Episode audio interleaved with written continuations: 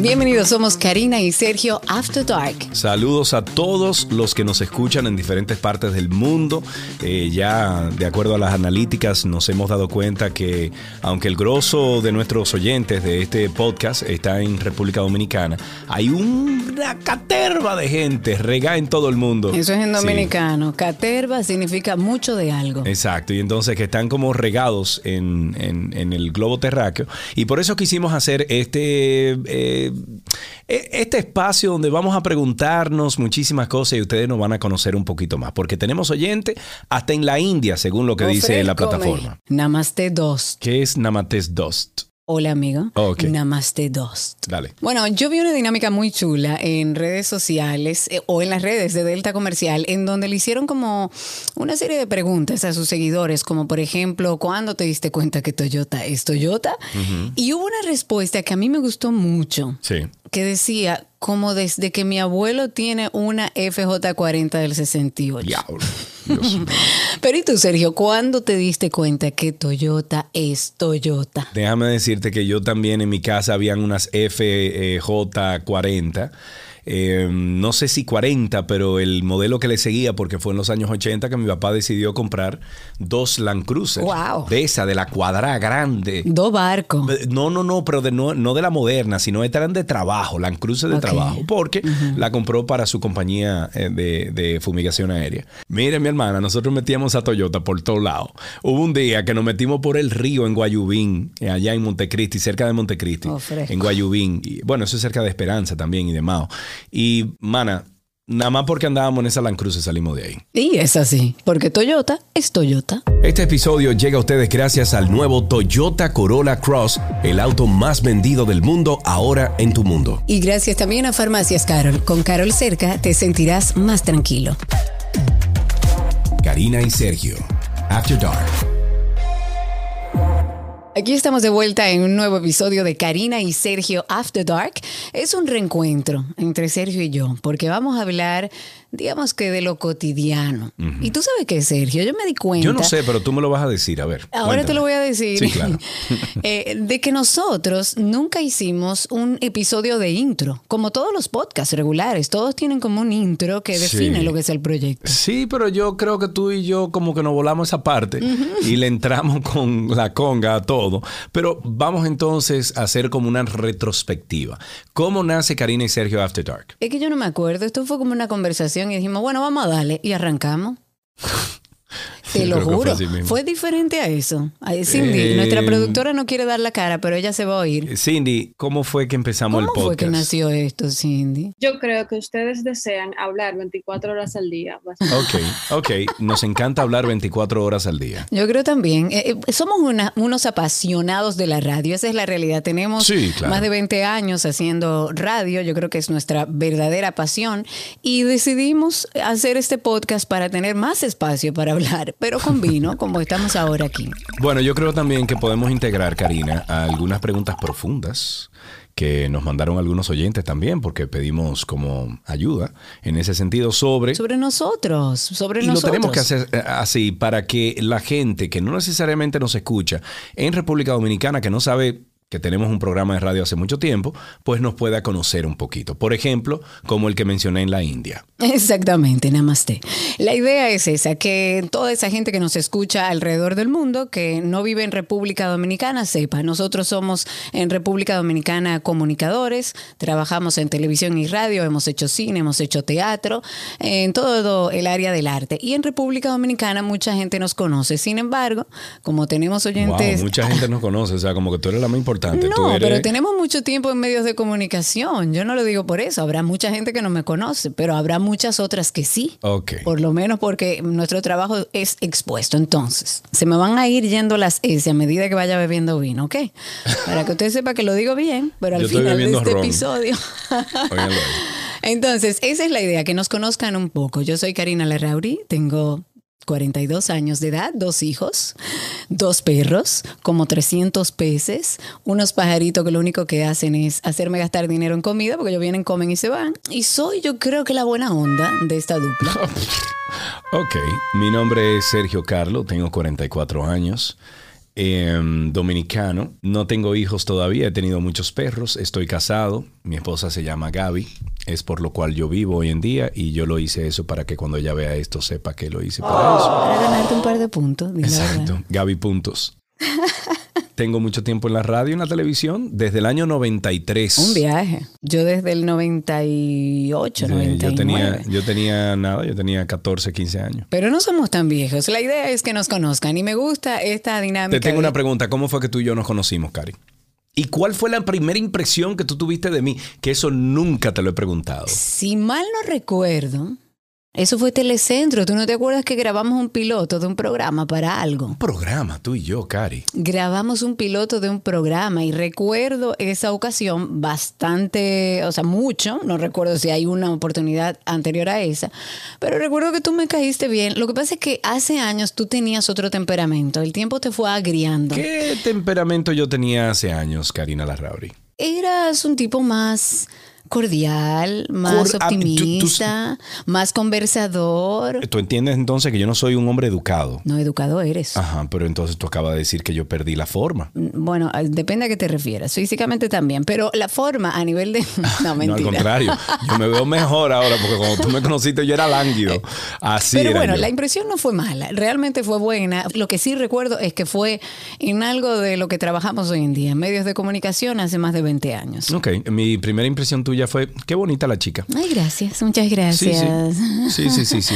¿Cuál hoy en día tú dirías que es tu mayor inspiración? Mis hijos, definitivamente, mis hijos. Mis hijos yo creo que son esa ancla que uno necesita en la vida como para decir, ok, esto es en serio. Ya tú no estás viviendo por ti, que pase lo que pase, ya hay otros dos que dependen de ti y que no solamente tienes que proveerle de todo lo que necesitan, sino que tienes que ser un ejemplo. Tú has dejado de hacer cosas porque tú tienes hijos. Bueno, he tratado de que no sea así, porque eh, no quiero nunca bajo ningún concepto que eh, eh, hacer yo o pretender yo echarle la culpa a mis hijos por algo que no hice yo.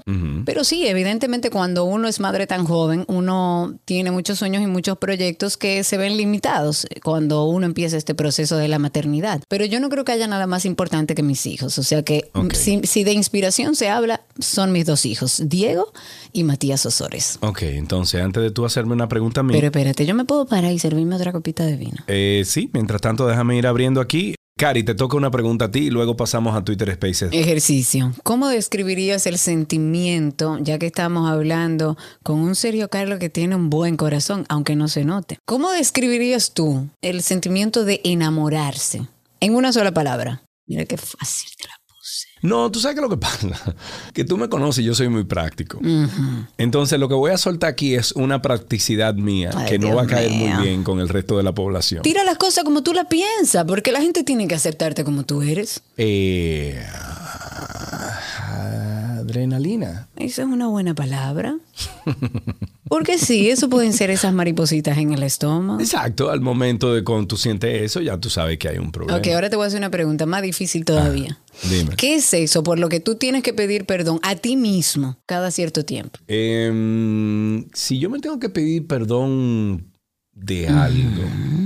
Eh, no, Cari, yo no, yo no creo que yo tengo como algo por lo cual yo me tenga que pedir No, nada. Algún sueño No, que, de- no. Que, que no lo, que no lo honraste, alguna Ah, promesa no, que no, cumpliste para ti mismo. Bueno, es que eso para mí no es, no es una razón para yo, para yo pedirme Tú perdón. eres demasiado, demasiado orgulloso. No, Porque no puede no, ser. no, no, no, no. No, no, yo he pedido perdón, pero no lo digo por orgullo, lo digo porque cada, eh, cada, cada acción o cada decisión importante que uno toma en la vida es lo que te forma y te da la protección para tú llegar hasta donde estás en el presente, o sea, de- desde donde yo estoy hablando ahora mismo. ¿Tú Claro, entiendes? claro. Entonces, yo no tengo por lo cual yo me pueda pedir perdón por algo, porque yo soy el resultado hoy en día de todos esos trompezones, de todas esas alegrías, de haber eh, fallado y haberlo reconocido. Y rectificado. Sí, es parte de...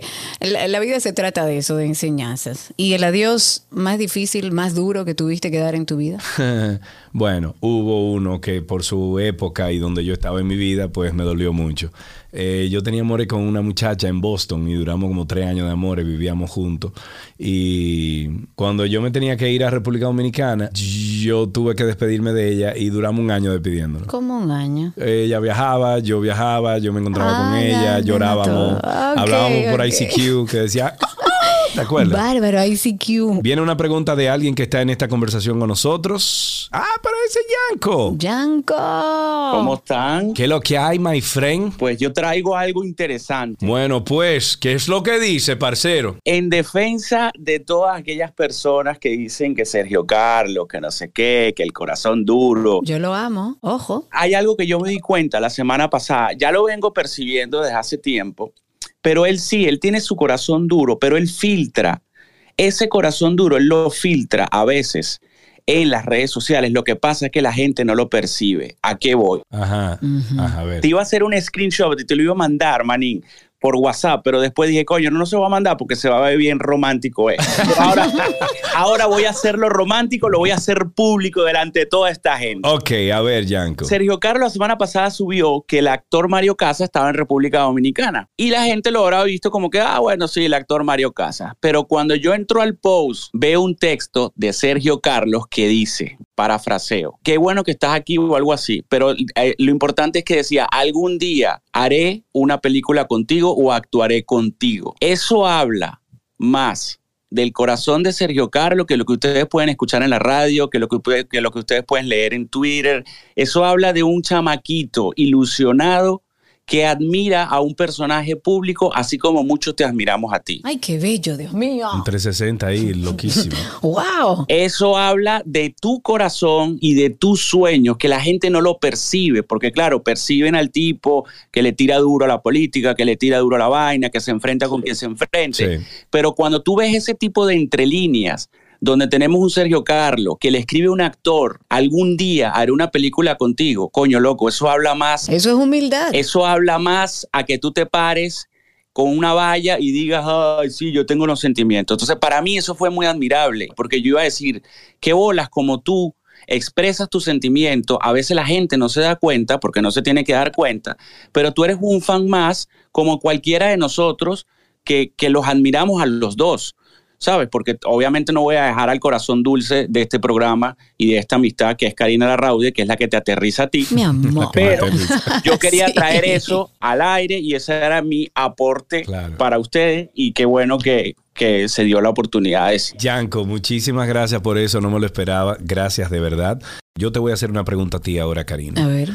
¿Qué Mm. título le pondrías a este capítulo que estamos viviendo en tu viaje de salud mental? Si le podemos Uf. decir algo. O sea, en, en tu Uf. mundo de salud mental dentro de tu mente, porque sé que estás ahora mismo pasando por un momento difícil mentalmente, ¿qué nombre tú le pondrías y qué tú le puedes ver? ¿Cuál es la luz al final del túnel de esto? A ver, le pondría, yo creo que la, la palabra que puede definir este momento que he estado viviendo, ya hoy mejor, yo creo que puede ser miedo. Eh, es lo que define todo este proceso que he vivido desde hace alrededor de dos años, cuando me diagnosticaron que estaba sufriendo de un trastorno generalizado de ansiedad con ataque de pánico. Eso lo explica todo, Karina. ¿Cómo que explica todo? Eso lo explica todo, ya te entiendo, loca. ¿Qué es lo que tú Estoy hablando de algo serio. De verdad, yo te estoy oyendo, dale. Mi madre. Entonces, Yo estaba dale. casi llorando. Tú no me Yo sé, pero no te iba a permitir que lloraras en Tienes- cámara, tienes Karina toda la razón, tienes toda la Además, razón. nunca has llorado en ningún... Yo soy el que he llorado ¿Es ocho verdad? veces. No podemos demostrar ahora, en este momento, que tú eres una porquería y que tú No, lloras pero yo también. no lloro, yo podemos. lloro y aplaudo No, al tú que no, lo nunca has hace, llorado. claro que sí. Nunca. En estos 13 años que nosotros tenemos de programa juntos, nunca es que has no llorado. podemos estar los dos baboseando. Proceso, vamos. Proceso. Bueno, eh, hace dos años, como para retomar, eh, me fue diagnosticado un trastorno generalizado de ansiedad con ataque de pánico. Eh, hasta llegar... Eso suena complicado y suena como a gente como eh, Poppy que le dé esa vaina, porque al pueblo no le dé esa vaina. No, tú sabes que lo que pasa que a veces, eh, sobre todo en la clase popular, la gente entiende que ir a un psicólogo es de locos. Y Ah.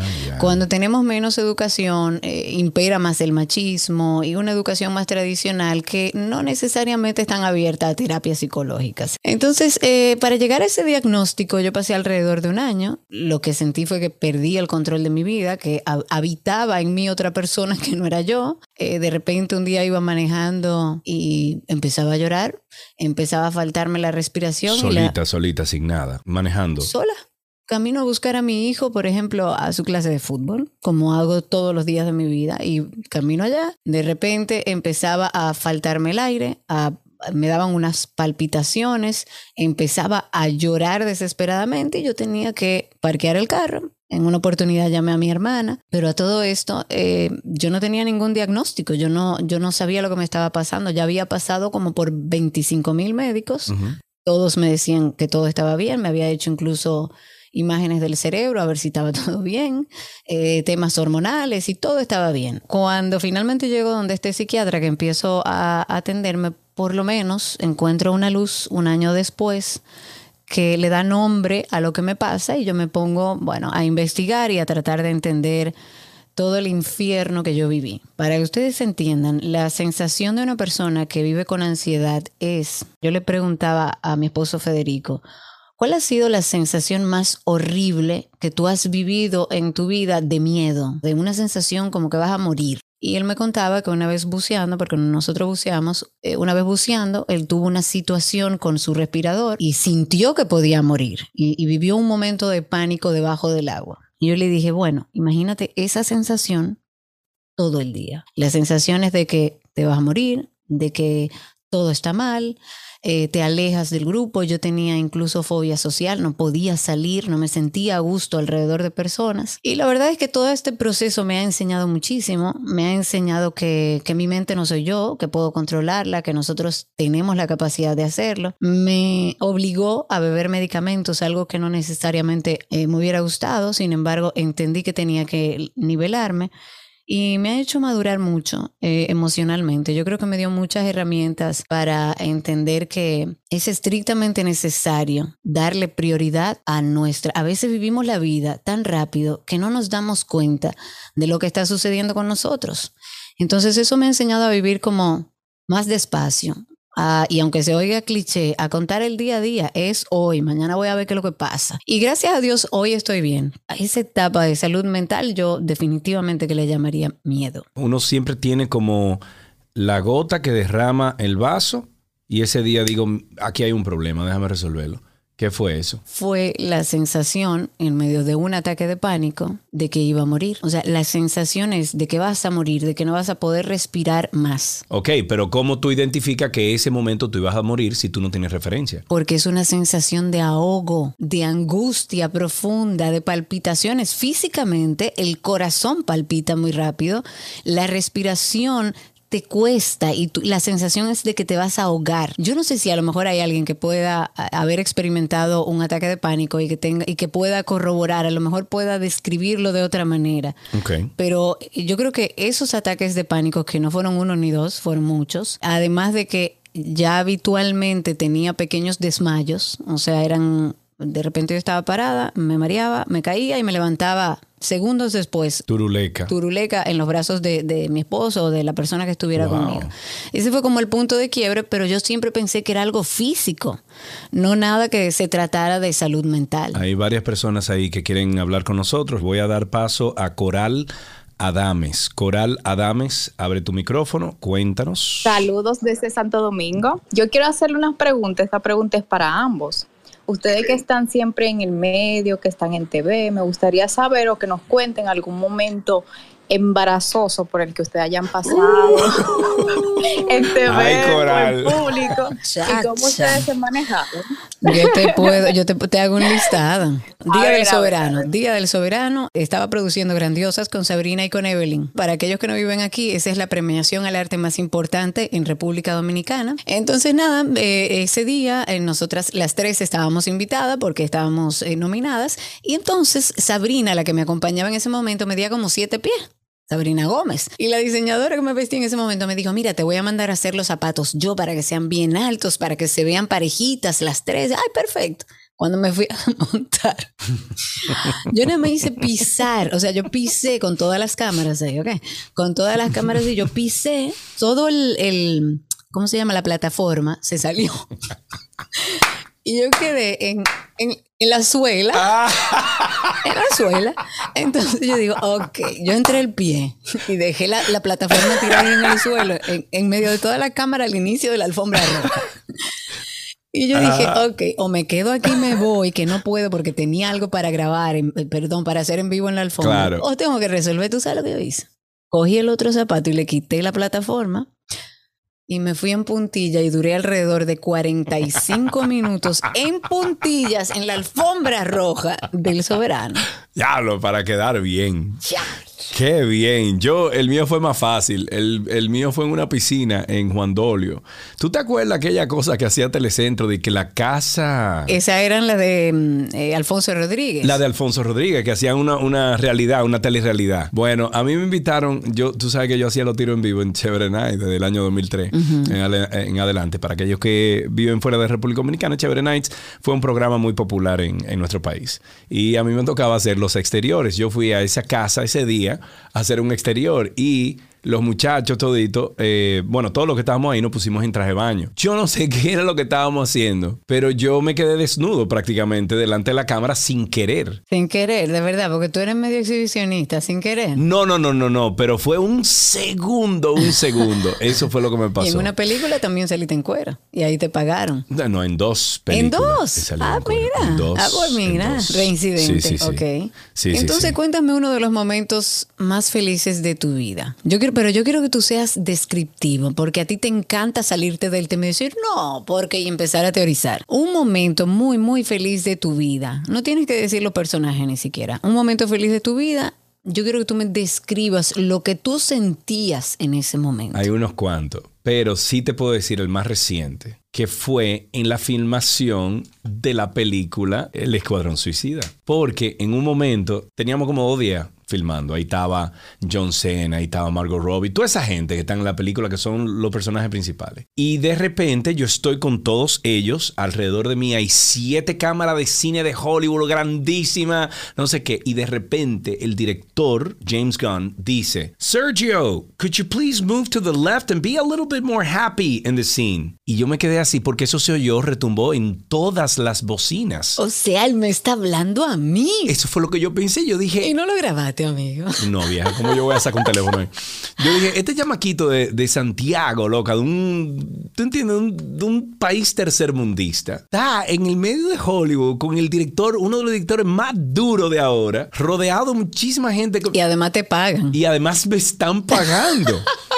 Conchale, y fue un sentimiento de verdad. Yo me, ahora mismo lo pienso. Y yo lo que atiné fue a ver a mi alrededor, Karina, con todo el personaje y toda la cosa. Vi a mi alrededor y lo que vi fue las luces, aquel aparataje grandísimo, toda esta gente detrás de cámara, que sí o qué. Y yo soñé mucho con eso. Yo soñé muchísimo con ese momento. Desde que yo tenía 13, 14 años, que yo veía, yo ponía una pantalla gigante en el patio de mi casa en Santiago, invitaba a Hemke, in- invitaba a Panchi, invitaba a toda esa gente para que viéramos los Oscars, porque era lo más grande, era lo que nosotros soñábamos. Y cuando yo me vi en ese momento, fue un momento, de los últimos tres años, ha sido el mejor momento, o sea, feliz que Qué yo he rico. experimentado. O si a ti te dicen que a ti te quedan 24 horas, Sergio Carlos, 24 horas de vida, ¿qué tú harías en esa última 24 horas de tu vida? O sea, dime cinco cosas, cinco cosas. No, dep- despedirme de mucha gente. Podría también. Wow. Tú no sabes que tú eres mortal, mi vida, que tú te vas a morir en algún momento. Tú no sabes lo que tú quieres hacer antes de morirte. Sí, lo que pasa es que yo he hecho muchas cosas en esta vida. Mi vida. Ok. Entonces, yo tengo muy poco que yo no que yo tengo que hacer todavía. O sea, que yo quiera de que, que paíme. Yo no le tengo yo no le tengo miedo a la muerte. ¿Tú sabías eso de mí? Que yo no le tengo miedo a la muerte. No, ni yo tampoco. Yo de verdad tampoco. Y menos mientras mis hijos van creciendo, menos le temo. O sea, que ya estén libres, sueltos. Claro, yo no tengo eh, cuenta pendiente. ¿Tú sabes por qué, Karina? Mira, de- déjame brindar. Tú sabes que levanta tu copa ahí. Déjame brindar por algo, Karina. Por la mentira, por la muerte y el Qué deseo. bueno te te vino. Cállate. Ah, dale, perdón. Brindo por la muerte, la mentira y el deseo. Por la muerte porque si llega hoy, bienvenida. Por la mentira porque solamente le quiero mentir a la muerte. Y por el deseo porque deseo que momentos como este sigan ocurriendo por el resto de nuestras vidas. Ya. ¡Ay! Federico, no me haga eso. Señores, Federico acaba de entrar y le acaba de hacer coquilla a Karina sin ella saber que él estaba ahí. Se dio un maldito susto. Dame un beso por lo menos, ven. Estás grabando No importa, ven, dame un beso, bueno. ven. Hombre, que orgánico. Wow, wow, qué lindo. Caramba, qué lindo. Dale, Vladi, dale. Ok, Vladi, dime, ¿qué es lo que no iba a decir, Vladi? Desde La Vega, pero vive en Santiago. Yo iba para La Vega. Ok, vive en la ciudad. serio, yo, yo, una pregunta. Te he visto eh, en los últimos meses, ya años, con una línea política defensora del pueblo. Mi pregunta es la siguiente. Hace una semana salió el relajo de Sergio Presidente. Ay, caramba. Ay, papá Dios. Para los que nos escuchan fuera de República Dominicana, a Sergio se le ha ocurrido decir que él se va a postular como presidente de la República Dominicana. Oiga usted aquel, aquel capricho. Problema. Capricho no. ¿En algún momento has pensado o quisieras postularte para una posición pública, o sea, eh, una candidatura hasta de regidor? Te voy a cor- corregir en algo, Vladi. A mí no me gusta la política, a mí me gusta servir. Y a mí me gusta ser un instrumento de un buen mensaje. Ay, qué lindo. Vámonos ahora con algunas preguntas flash. Vamos primero con Víctor. Quería preguntarle a Karina, yo he seguido su carrera durante mucho tiempo por la forma y la dicción de hablar el español, pulirse para, para, para hablar así, de esa forma, sin cometer errores y poniendo las S donde van. Ok, ok. Karina, ¿cómo tú, ¿cómo tú lograste hablar como tú hablas? Yo me siento como que soy toda una locutora profesional. Bueno, si comienza a hablar así, comienza a hablar como la locutora del 5, entonces... Exacto. No, la, la verdad es, honestamente, que mi madre siempre me habló de forma correcta. Mi pasión siempre estuvo en el área de humanidades, de las letras, del lenguaje. Y para mí siempre fue fascinante ese mundo y siempre respeté mucho el lenguaje. Yo en matemáticas soy nula, mi inteligencia está hacia el lado justamente de humanidades y de lenguaje. Y cuando uno lo hace como hábito todos los días, es como que uno lo hace naturalmente. Vámonos con Erwin, Erwin. La, la pregunta que te quiero hacer, eh, Sergio, ya que tú eres una persona pensante, que, que tiene mucho sentido común, ¿cómo tú te verías y cómo tú te manejarías una vez tú estuvieras en el poder? En el poder. Oye, ahora, pero señores, señores, miren, yo le voy a aconsejar a los que conocen ya a Sergio Carlos de aquí de la República Dominicana y a los que no, no le manden mucho mensajito de que chévere, no se vayan a Instagram a buscarle y a decir, ay, tú sí eres lindo, sí, postúlate. ¿Pero y por qué? Señores, no le inflen el ego, porque él ahorita, él ahorita va a decir, tú sabes que me voy a postular pasa? y se atreve a ganar loco. ¿Y qué pasaría si yo llego a ser presidente de No, República Dominicana. Karina?